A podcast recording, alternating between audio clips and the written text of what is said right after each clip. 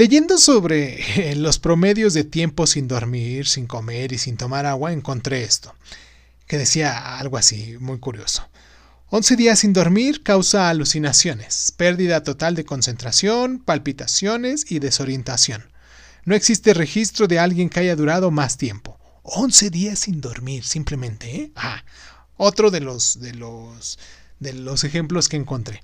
7 días sin tomar agua, 30 días sin comer, y mueres por deshidratación y hambre. Imagínate. Como verás, el sueño es vital para la salud y para recuperar nuestra energía.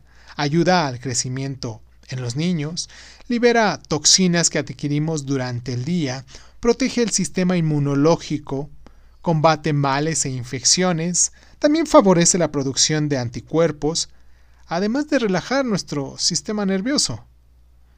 ¿Sabes cuántas horas debes de dormir? ¿Y cuáles son las mejores horas para tener los beneficios del sueño?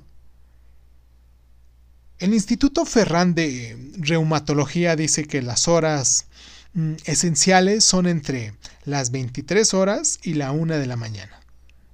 Como hacen la mayoría de los animales, nosotros deberíamos de seguir el sol y dormirnos cuando se mete.